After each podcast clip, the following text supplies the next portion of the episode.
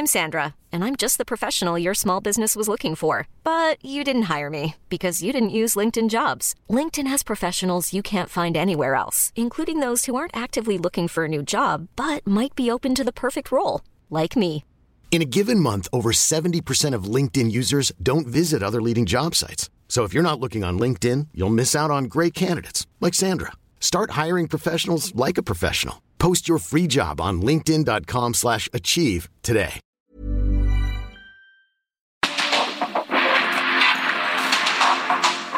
El mundo actual no se entendería sin la economía, las finanzas y los negocios.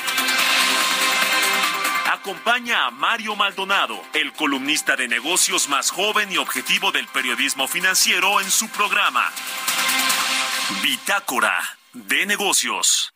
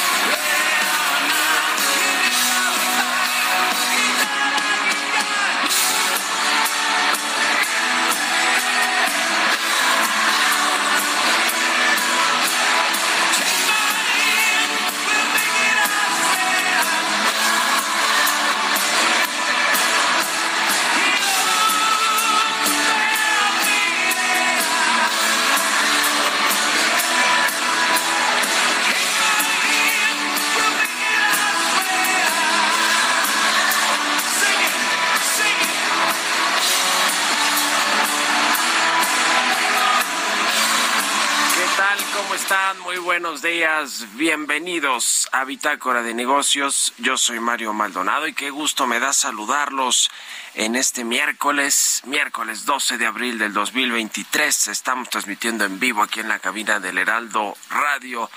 Regresamos aquí al pie del cañón a transmitir en vivo el programa Gracias a Jesús Espinosa y a todo el equipo que estuvieron aquí en estos días, poquitos días que estuvimos fuera. Muchísimas gracias.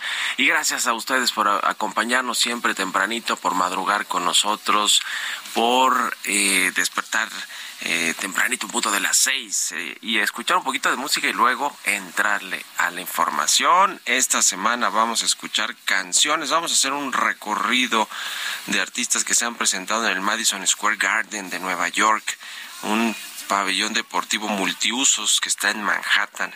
Y bueno, pues eh, esta que escuchamos en vivo es muy conocida, es de Bon Jovi, se llama Living on a Prayer. es eh, una banda de rock estadounidense, Bon Jovi, formada en 1983 y esta versión que escuchamos es de el 2012, de diciembre del 2012. Se presentaron ahí en el Madison Square Garden. Bueno, vamos a entrarle a los temas, a la información. Vamos a hablar con Roberto Aguilar. Eh, lo más importante que sucede en los mercados financieros. Las bolsas ceden ante eh, antes de inflación de Estados Unidos y de las minutas de la Reserva Federal de que se presenten estos datos. Mercados enfrentan peligrosa combinación de vulnerabilidades, dice el Fondo Monetario Internacional, y propone Estados Unidos un ambicioso plan para acelerar la venta, eh, para acelerar el uso de autos y camiones eléctricos hacia la transición energética con todo están en Estados Unidos. Vamos a hablar de eso con Roberto Aguilar. Vamos a platicar también con el capitán José Humberto Gual, secretario general de la Asociación Sindical de Pilotos Aviadores, sobre este asunto de Interjet que fue declarado en quiebra ya formalmente esta semana, pero también quien supuestamente es su dueño actual, Alejandro del Valle, eh, que bueno, pues tiene toda una historia, una biografía pues la verdad es que muy mala en el ámbito de los negocios y de cómo se hizo de Interjet eh, y además en sus temas incluso hasta personales. Pero bueno, dice él eh, que, que pues no, que van a regresar a volar, que hacia finales del año, eh, que estos próximos meses y semanas van a arreglar todo el problema, van a pagarle a los, los impuestos, a los arrendadores, todo lo que deben. Deben creo que 30 mil millones de pesos, imagínense, pero dicen eh, que ellos van, que van a pagar y que van a regresar al aire. En fin, vamos a hablar de eso y de lo que sucede con el sector de la aviación en México.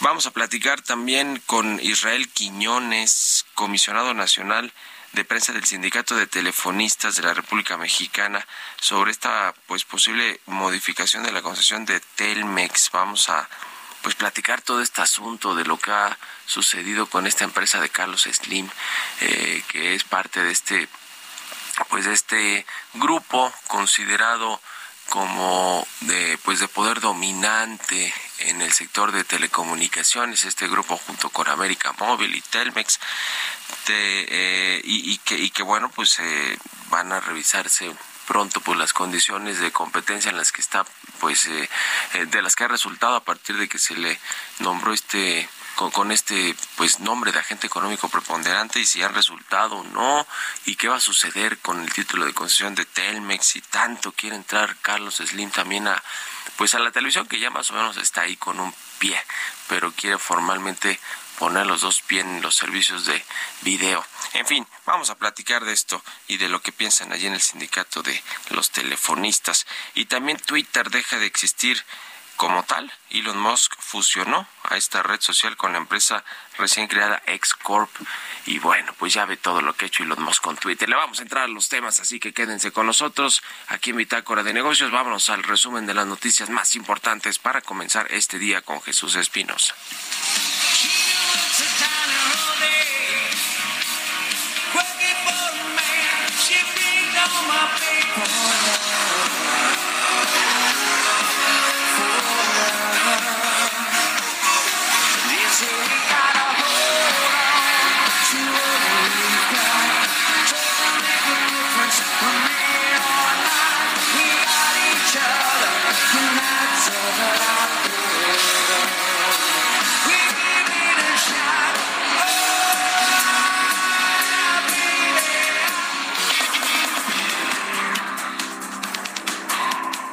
Martes, el presidente Andrés Manuel López Obrador aseguró que la compra de 13 plantas de Iberdrola es una inversión rentable y aseguró que el dinero gastado para esta adquisición retornará en máximo 10 años. Nosotros consideramos que fue una muy buena decisión y creo que conveniente para las dos partes y estamos llevando a cabo una política distinta, buscando la autosuficiencia energética, en que podemos garantizar que no aumenten los precios y están bajando, lo que no sucedió después de la reforma energética. La Asociación Mexicana de Energía reconoció desde su perspectiva la voluntad constructiva que permitió el acuerdo para la compra de las 13 plantas de Iberdrola y señaló que manifiesta su absoluta disposición a mantener una interlocución entre los sectores público y privado para impulsar la inversión en el sector eléctrico que requiere el país. Luego de un primer trimestre con resultados mejores a los esperados, el Fondo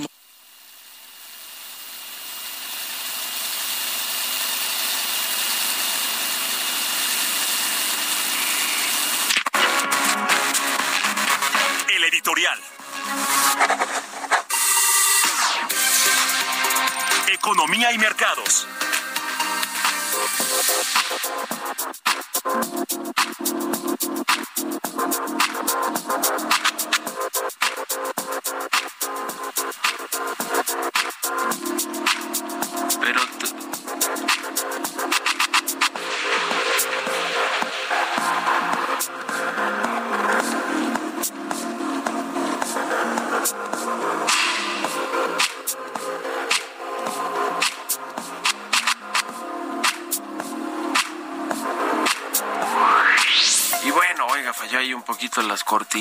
Hay un tema aquí con, con los controles.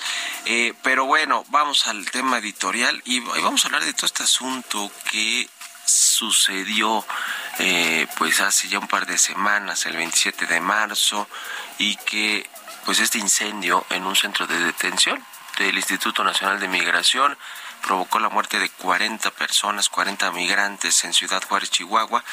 Y bueno, pues eh, después de que en dos semanas prácticamente el director de este Instituto Nacional de Migración, Francisco Garduño, pues no dio la cara, aunque dicen que sí estaba desde el inicio en el eh, pues en el lugar de los hechos revisando qué pasó y demás pues ahora ayer la fiscalía general de la república sorprendió de alguna manera al decir que va a iniciar eh, pues una carpeta de investigación o que ya inició una carpeta de investigación contra Francisco Garduño y otro y otra persona de nombre Antonio N por su presunta participación, más bien por la omisión de varias cosas en este centro de eh, pues de detención, que son cárceles prácticamente en la que en las que están recluidos los migrantes que buscan ser deportados o que están revisando su situación migratoria eh, y que bueno pues lo que se busca es que no que no avancen hacia el norte del país, hacia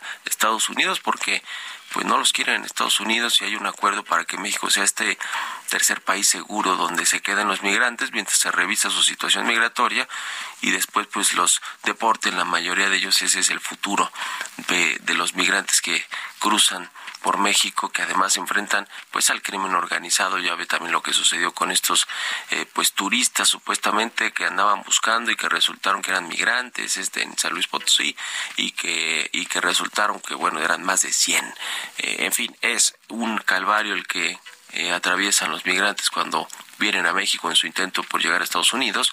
Y pues finalmente parece que en este asunto pues el gobierno y la Fiscalía General de la República van pues un poquito en serio, ¿eh? a diferencia de otras tragedias que han dejado muertes, por ejemplo la de la, la del metro de la Ciudad de México que pues hoy no hay ningún responsable directo, no está la directora Florencia Serranía, eh, ni siquiera la llamaron en la fiscalía, porque bueno, pues hizo la fiscalía capitalina la investigación, pues claro que no iba a haber eh, problema, ¿no? Con las personas que fueron, eh, que perdieron la vida ahí.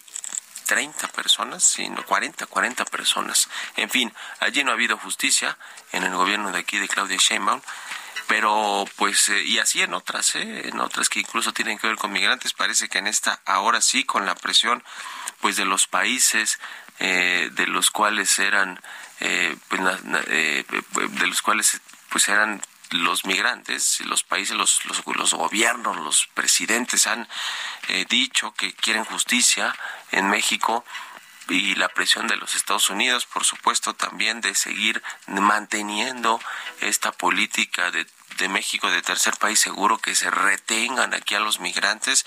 Y la presión también en México por el tema de los derechos humanos, no se diga de la Comisión Nacional de Derechos Humanos, pero de los partidos de oposición, de los propios migrantes, ¿eh? que le, le, digo que es un gran problema, hay muchísimos migrantes en México, en diferentes partes de, la República Mexicana. Y pues eh, parece que ante esta presión se dieron finalmente a vincular pues a proceso o abrirles un proceso penal a estos dos directivos, a Francisco Garduño y Antonio N., que también era un importante directivo del Instituto Nacional de Migración. Y pues veremos en qué acaba todo este asunto, si finalmente encuentran justicia las familias de los migrantes que murieron, eh, pues quemados o asfixiados en esta estación del Instituto de Migración en Ciudad Juárez, Chihuahua. Ya lo veremos. ¿Ustedes qué opinan? Escríbanme en Twitter, arroba Mario Mal y en la cuenta arroba Heraldo de México.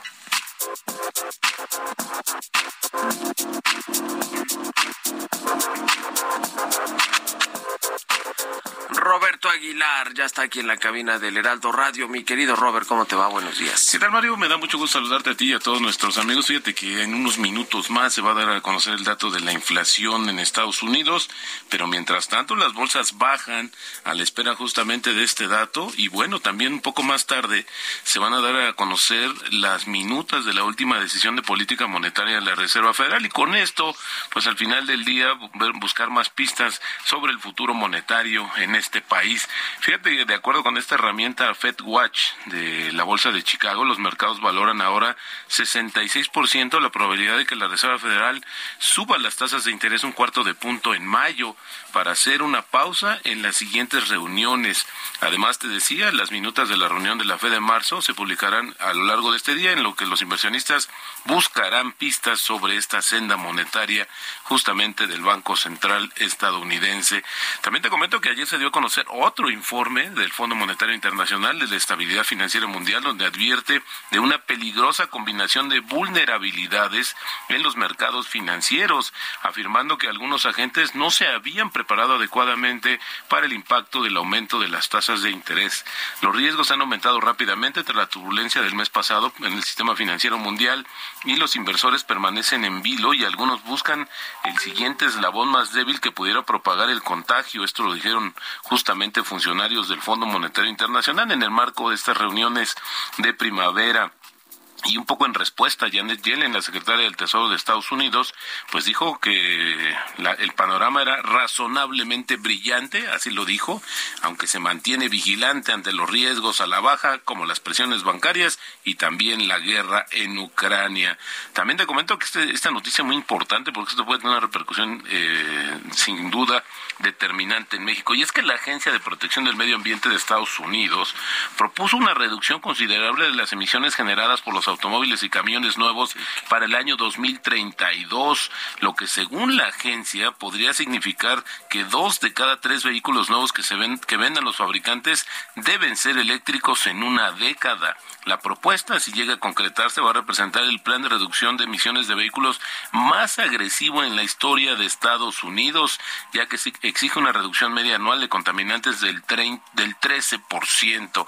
Y esto, pues obviamente podría beneficiar a las cadenas productivas de México. También una noticia importante, una mujer china se ha convertido en la primera persona que muere por un tipo de gripe aviar poco frecuente en humanos. Esto lo afirmó lo informó la Organización Mundial de la Salud, aunque la cepa no parece propagarse entre las personas, pero al final del día otra vez otra alerta en el mundo y la empresa de contabilidad Ernest Young canceló su plan para decidir sus unidades de auditoría y consultoría, frenando así una propuesta de reestructuración de sus negocios que pretendía abordar justamente las preocupaciones de los reguladores sobre posibles conflictos, conflictos de interés. Así es que bueno, se queda en, eh, archivada esta propuesta. El tipo de cambio, Mario, cotizando en estos momentos en 18.12, una ganancia anual del 7%, y como te decía, a la espera justamente del dato de inflación que bueno, pues será importante, aunque a pesar de que se espera un incremento, pues será importante. Y bueno, se bajó un poquito ya el tipo de cambio, Mario,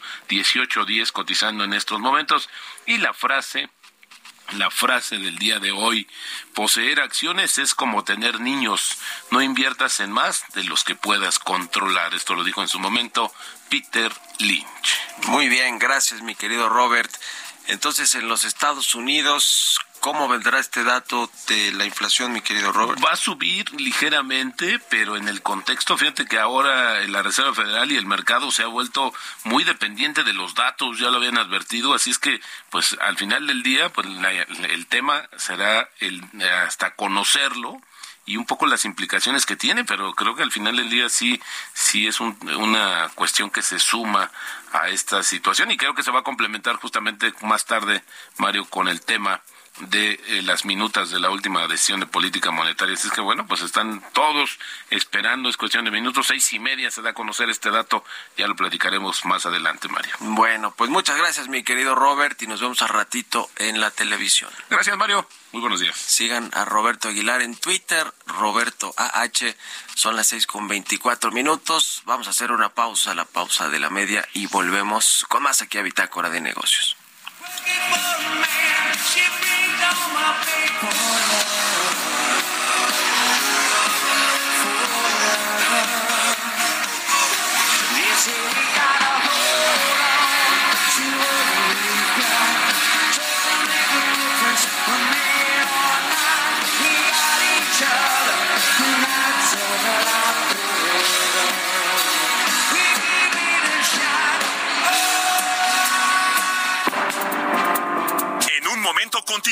Con la información más relevante del mundo financiero en Bitácora de Negocios con Mario Maldonado.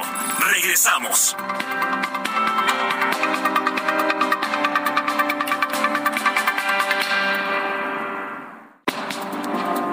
Estamos de vuelta en Bitácora de Negocios con Mario Maldonado.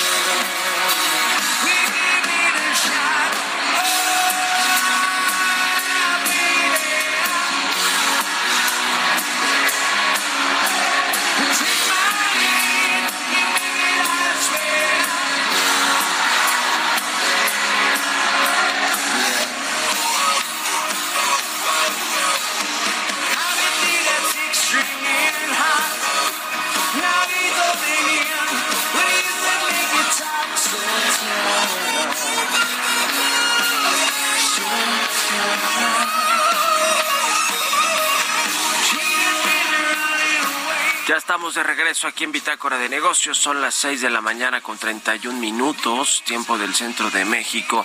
Y regresamos escuchando un poquito de música antes de irnos con la información en esta segunda mitad del programa. Estamos escuchando a Bon Jovi, Living on a Prayer, se llama esta canción en vivo.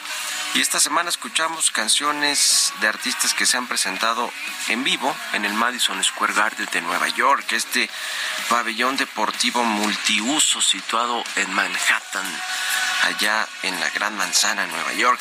Y es el caso de, pues, esta banda muy conocida de rock estadounidense Bon Jovi. Esta canción es uno de sus principales éxitos y la versión que escuchamos es del 12 de diciembre del 2012 que se presentaron en vivo en este Madison Square Garden. Vámonos al segundo resumen de noticias con Jesús Espinosa.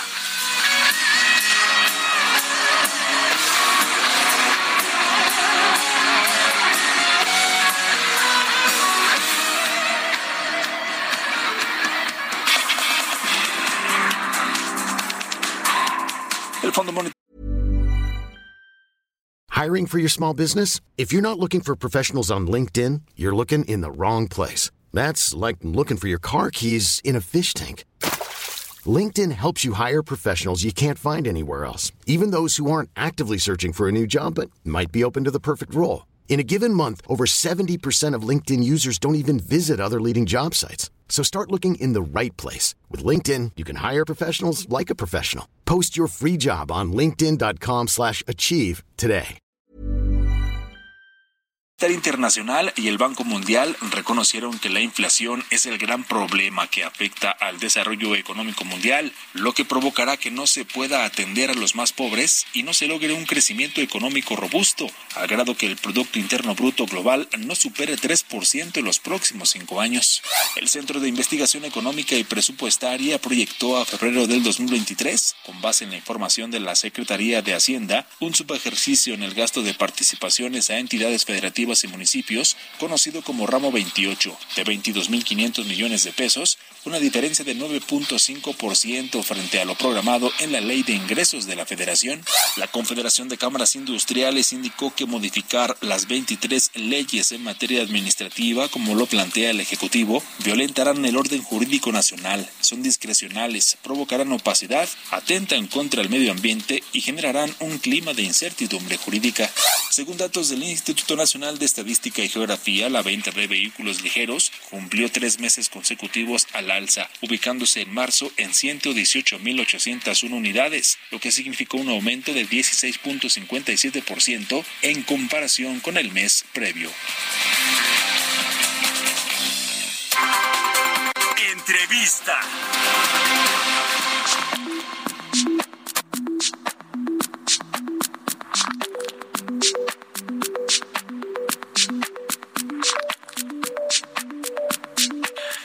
Ya le decía sobre este caso de Telmex, de Teléfonos de México, que es parte de este grupo, de este grupo de América Móvil, de Carlos Slim, que es considerado agente económico preponderante del sector de telecomunicaciones, es decir, que tiene un poder o cierto poder dominante y por lo tanto pues está sujeto a medidas asimétricas para pues tratar de de equilibrar la competencia, aunque parece que pues más bien en los últimos años ha seguido ganando participación de mercado y la dominancia digamos que se mantiene. Y ahora están pues revisándose también eh, todo lo que tiene que ver con su título de concesión eh, y el sindicato, le decía el sindicato de telefonistas de la República Mexicana, pues ha eh, pues ha hablado sobre este tema, se ha posicionado al respecto y vamos a platicar precisamente con Israel Quiñones, comisionado nacional de prensa del Sindicato de Telefonistas de la República Mexicana. ¿Cómo estás, Israel? Buenos días. Muy buenos días, Mario. Un gusto saludarte a ti y al auditorio. Igualmente, pues, ¿qué, qué, cómo ven todo este asunto de, de primero, pues, de cómo está eh, actualmente Teléfonos de México con en esta categoría, vamos a decirlo así, de, agente económico preponderante y también pues lo que podrá venir con los cambios, cambios en su título de concesión.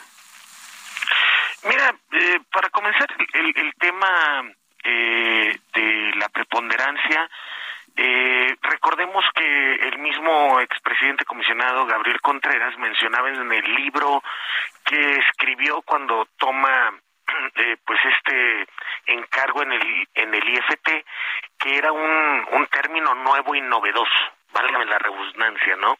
Es decir, eh, no se utiliza en ningún otro lugar del mundo. Eh, se utilizan operadores incumbentes, sin embargo no, no se utiliza el término preponderancia. Eso, eh, además de que el Instituto Federal de Telecomunicaciones eh, utiliza un modelo de regulación ex ante y esto eh, pues es que eh, regula por sector y no por servicio.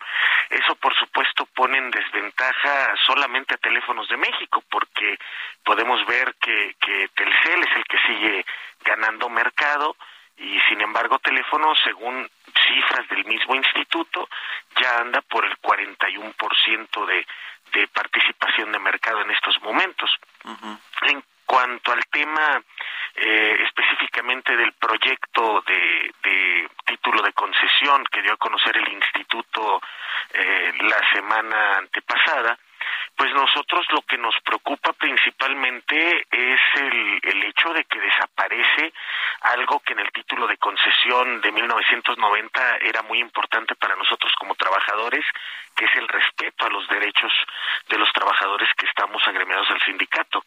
Y algo que nos parece sumamente preocupante es que eh, este proyecto de título de concesión abre a, América Móvil, no a Teléfonos de México, sino a América Móvil al holding, la posibilidad de realizar outsourcing por medio del uso, explotación y disfrute de la red de telecomunicaciones pública.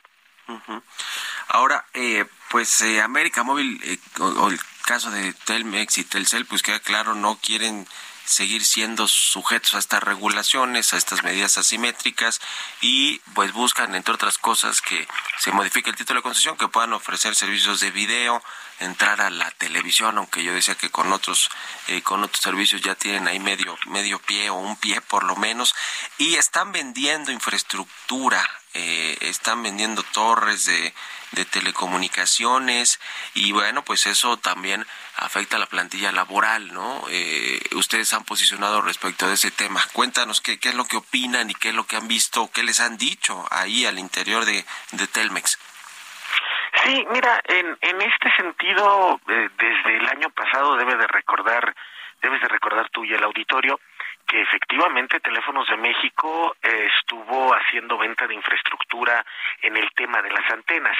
Esto derivado que, que de hace dos años, si no mal recuerdo, todavía dentro de la pandemia, Teléfonos de México tenía concesionada parte de la banda de 3.5 GHz, si no mal recuerdo eran 50 megas de dicha banda, eh, y se lo cedió a Telcel, es decir, esta concesión la cedió. Eh, esto fue un reclamo que nosotros realizamos de manera importante porque efectivamente eh, la materia de trabajo que realizamos las y los trabajadores en Teléfonos de México, pues también contaba con el tema de las antenas. Hay un área al interior Teléfonos de México que es Centrales Mantenimiento que ejecuta trabajos en este sentido.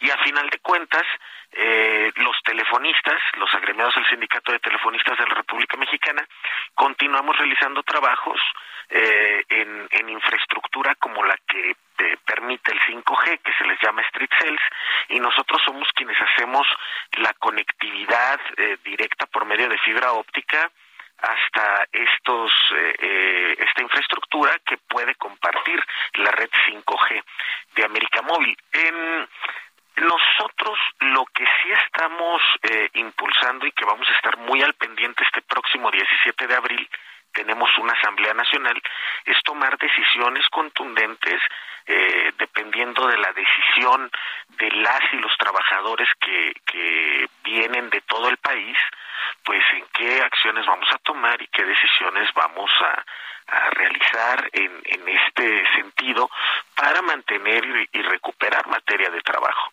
Esto es en beneficio de la sociedad. Y también, eh, don Mario, déjeme platicarle que el sindicato también está promoviendo eh, dos iniciativas de ley eh, por el medio de iniciativa popular ciudadana, es decir, recolectando firmas eh, para poder cambiar la ley federal de telecomunicaciones que nosotros creemos afecta sobre todo a los usuarios ha abaratado el costo para los grandes operadores. Sin embargo, eh, vemos que el incremento de los costos, por ejemplo, en televisión de paga, donde no hay competencia efectiva, pues no ha beneficiado a los usuarios. Al contrario, les ha incrementado el costo en, de 2018 a la fecha casi en un 24%.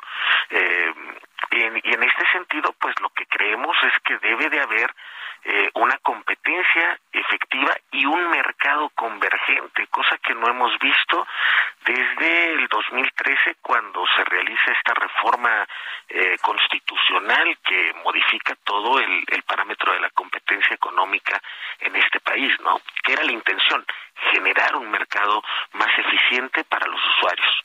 Uh-huh.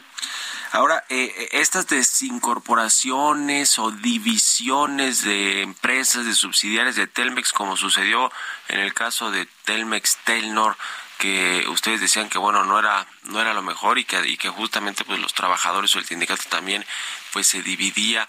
Eh, esto mismo está sucediendo ahora con la desincorporación de activos o con la colocación por separado por ejemplo en la bolsa de una empresa de torres de telecomunicaciones. Eh, ustedes lo ven como un riesgo como una amenaza para los trabajadores para el sindicato eh, en el caso eh, de la desincorporación de activos de antenas eh, hace eh, tiempo nosotros atendíamos solamente y seguimos atendiendo lo que son estos enlaces privados que permiten que estas antenas den servicio. Uh -huh. Al final de cuentas seguimos manteniendo, eh, dándole ese servicio, en este caso en México, a Telesites, ¿no? Eh, pero nosotros lo que vemos eh, peligroso no solo para las y los trabajadores, sino también para la sociedad en conjunto, que fue el tema de la separación funcional de teléfonos de México. Eh, esto porque a final de cuentas se hizo una separación contable que observamos ha entorpecido el servicio, se hizo como una especie de cuello de botella, eh, ya que a final de cuentas el, el SEC eh, que implementó el IFETEL, este sistema electrónico de gestión, eh, entorpecía demasiado el, el trabajo para el usuario final. Es decir, las órdenes de servicio, las instalaciones, líneas nuevas, cambios de domicilio, eh, hasta la atención de calidad en el servicio con las quejas se entorpeció bastante porque primero pues lo tiene que revisar el instituto. Y está bien hasta cierto en, en cierto punto no es ir en contra de la competencia pero eh, el solicitar una separación estructural tal como lo hicieron en esta consulta pública eh, Canietti y otros operadores como Televisa y AT&T nos preocupa porque no solamente afecta la fuente de empleo de más de 60 mil trabajadores, eh, sino que también va a afectar severamente al país. Y, y si me permite un ejemplo muy simple, don Mario, eh, lo que sucedió en Inglaterra con British Telecom y, el regulador y OpenReach, donde hubo más de hasta el momento de 2.000 a la fecha estamos hablando casi de 19.000 despidos. Y además eh, que Inglaterra eh, está en los peores niveles de penetración de banda ancha fija de Europa o sea, ni siquiera cuenta, ya, ya no, ya no hablemos de la competencia con países asiáticos que han generado condiciones de conectividad eh, muy, muy ejemplares y eficientes. Esto en beneficio de los usuarios. Eso abarata los servicios. Aquí el, aquí el tema es eh, que no es una medida eficiente, sino que más bien debemos de hacer más convergente y digitalizar más el mercado. No podemos dejar que México eh, esté pensando en dividir empresas cuando en el mundo la discusión en este momento es la inteligencia artificial y el avance de la misma, ¿no? Estamos muy atrasados en ese sentido y eso es lo que nos preocupa y obviamente pues nosotros queremos impulsar la innovación, la creatividad y una real inclusión en la economía del conocimiento que es lo que en este momento genera productividad en el mundo. Bueno, pues vamos a estar pendiente y eh, pendientes en comunicación. Si nos permite, te agradezco estos minutos. Israel Quillones, comisionado nacional de prensa del Sindicato de Telefonistas de la República Mexicana. Muchas gracias y muy buenos días. Muy buenos días y los agradecidos somos nosotros. Un saludo a usted y a su auditorio, don Mario. Igualmente, hasta luego. 6 con 45, vámonos con las historias empresariales.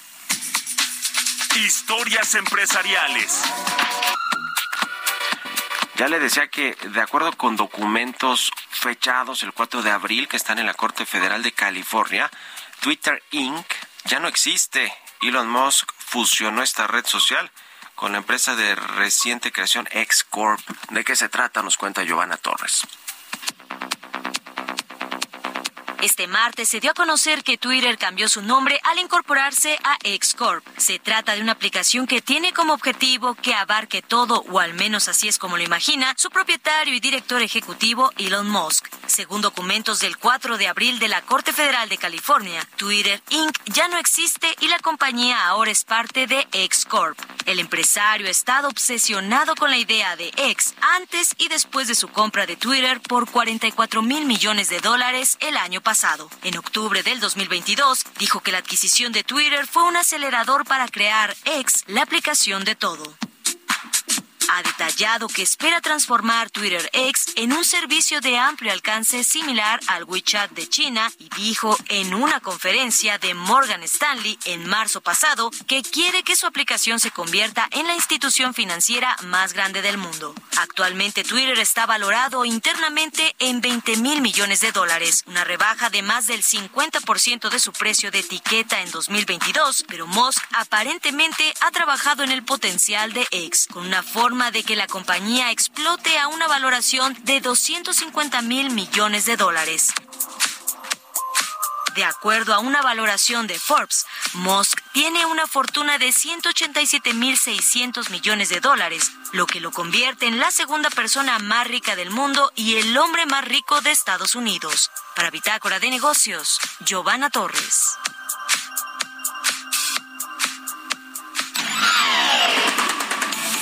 Mario Maldonado en Bitácora de Negocios.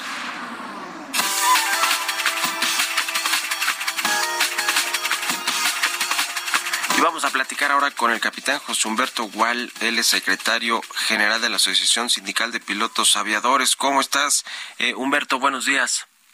Mario, ¿cómo estás? Muy buenos días. Un saludo a ti y a todo el auditorio. Gusto saludarte y gracias por estos minutos. Oye, pues queremos hablar rápido sobre temas importantes del sector de la aviación y uno, pues eh, se pues conoció ya más a detalle esta semana con la quiebra de Interjet y la liquidación, el remate de sus activos para pagar a los acreedores, aunque su pues presidente o no sé si sea dueño o que sea Alejandro del Valle dice que la van a reflotar y la van a volver a poner en circulación.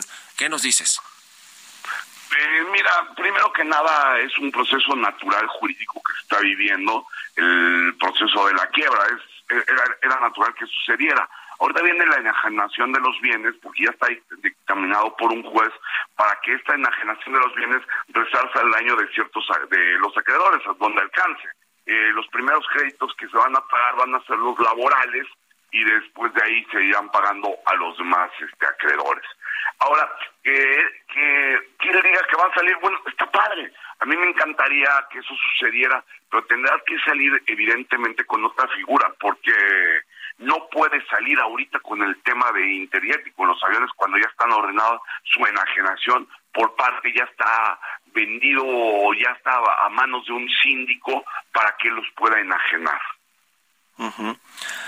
Pues sí, el, el asunto es que pues en el, en el camino se perdieron o casi ocho mil o siete mil quinientos empleos y pues dejó de operar una aerolínea más, ¿no? Que se suma a esta de Aeromar de la que también hemos hablado y eso obviamente pues no es benéfico para, para el sector, ni mucho menos. Es correcto, Mario. Mira, eh, nosotros ya lo hemos platicado, lo hemos dicho, vamos a seguir insistiendo que el problema que se tiene que pasar es atacar el problema de raíz. ¿Cuál es el problema de raíz? Todas las aerolíneas que han quebrado a lo largo de 20, 30 años, y son más de 25. Eh, hay que atacarlo, hay que hacer una verdadera política aeronáutica de Estado que le dé fortaleza a la FAJ, a la, autoridad de supervisión, de planeación, de coordinación, pues, eh, sobre todo autonomía de gestión. Si no, van a seguir sucediendo estas cosas. Y evidentemente todo esto se, se catapultó con el tema de la pandemia, ¿verdad? Pues sí, la verdad es que no hubo apoyos para las aerolíneas y, y la verdad es que el mercado se complicó muchísimo. Hoy, por cierto, y, leí una nota que decía Aeroméxico que están 30% más grandes de, de lo que estaban antes de la pandemia, eh, es decir, ya se recuperaron a ese nivel en Aeroméxico. Mira, qué buena pregunta. Eh, 30% más grande han traído aviones nuevos que ya se tenían contratados inclusive pre-pandemia. Eh, todo esto se tenía contratado desde hace tiempo. El poder traer un avión como lo ha hecho Interjet, como, como lo ha hecho Aeroméxico, como lo ha hecho Viva, como lo ha hecho Volaris, no es un tema de hoy a mañana, es un tema que lleva una planeación, un pedido, porque hay colas para pedir aviones. Lo han hecho y entonces eh, evidentemente tenían que recibir estos aviones Ahora, el 30% más grande que está el Grupo Aeroméxico quiere decir que ya están llegando también a los, a los flujos de pasajeros previos a la pandemia, pero todavía en captación de recursos las aerolíneas no se han recuperado porque el mercado ha salido muy golpeado y una vez que salieron todas las aerolíneas ha sido una sobreoferta muy fuerte y, y con la categoría 2 han tenido que competir en mercados que no son muy rentables, ¿verdad? Pues sí, por lo menos pues lograron abrir esta ruta a Houston, Texas, eh, desde el aeropuerto Felipe Ángeles, a pesar de que no hay categoría 1 de seguridad aérea, que por cierto en este tema, ¿qué es lo que ustedes saben, qué les han dicho eh, con respecto a si se va a recuperar pues pronto o no esta, esta categoría 1 de seguridad aérea para que se puedan abrir nuevas rutas, frecuencias hacia Estados Unidos? Mira, eh, todavía eh, no han pasado la technical review. Acuérdate que el próximo mes ya cumplimos dos años de estar eh, en categoría 2. tienen que venir los técnicos, la, la, auditoría de Estados Unidos a hacer una revisión previa a poder salir de la categoría 2. se nos había dicho que en abril eh, yo lo estimo, no, evidentemente no va a pasar en abril. Eh, ahorita, hace unos días dijeron que por ahí de junio, julio, eh, yo lo veo un poco complicado.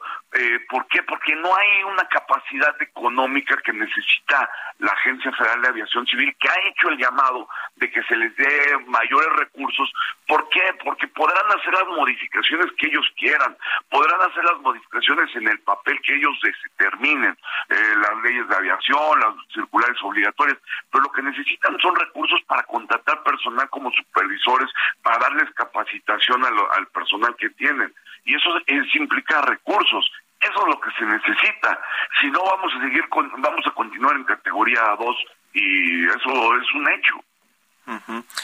Pues qué complicado está el panorama para el sector eh, de la aviación mexicana en, en todos sus, sus renglones, la verdad, en la competencia, en el tema pues de este aeropuerto Felipe Ángeles que no termina de, de, funcionar. Y obviamente pues para los trabajadores tampoco ha sido nada fácil al revés muy complicado este asunto de las quiebras y de y de un sector que pues cada vez parece más chico en lugar de seguir creciendo y de seguir pues eh, encontrando nuevos nuevos rumbos y nuevas eh, pues eh, oportunidades de crecimiento. En fin pues como siempre te agradezco Humberto Humberto Gual que nos hayas tomado la llamada y muy buenos días muy buenos días, Mario. Muchas gracias. Un saludo a ti a todo el auditorio y cuídense mucho. Que estés muy bien, hasta luego. Es el secretario general de los pilotos de la Asociación de Pilotos Aviadores de México. Con esto nos despedimos. Gracias por habernos acompañado este miércoles aquí en Bitácora de Negocios. Se quedan en estas frecuencias del Heraldo Radio con Sergio Sarmiento y Lupita Juárez. Nosotros nos vamos a la televisión, al canal 8 de la televisión abierta a las noticias de la mañana y nos escuchamos aquí mañana tempranito a las 6 muy buenos días.